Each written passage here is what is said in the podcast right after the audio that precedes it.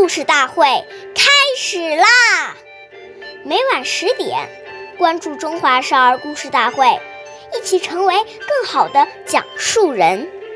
岁月易流逝，故事永流传，弘扬中华瑰宝，传承红色基因。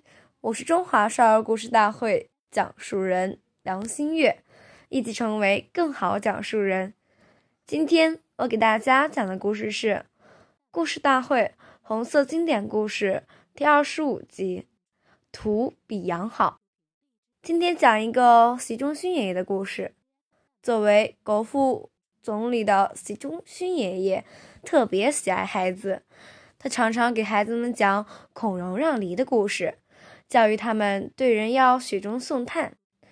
雪中送炭的待人情怀贯穿了他自己的一生，也给子女树立待人的准则。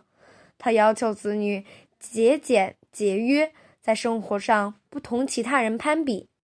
当时习仲勋爷爷的工资是四百块，要养全家九口人，还要时不时接济老家的亲友，所以。他家的孩子常常是老大穿过老二穿，老二穿过老三穿。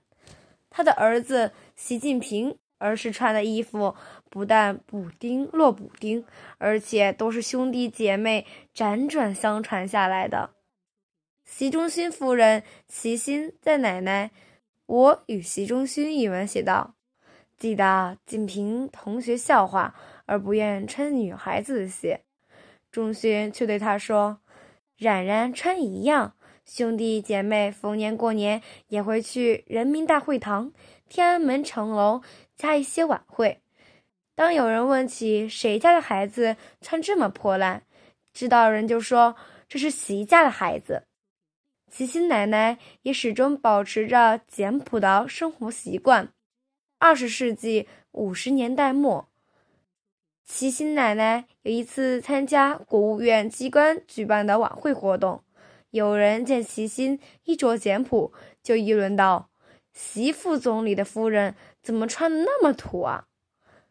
齐心奶奶回家说了这么一件事儿，习仲勋爷爷恢宏的笑着说：“土比羊好。”感谢大家的收听，我们下期再见。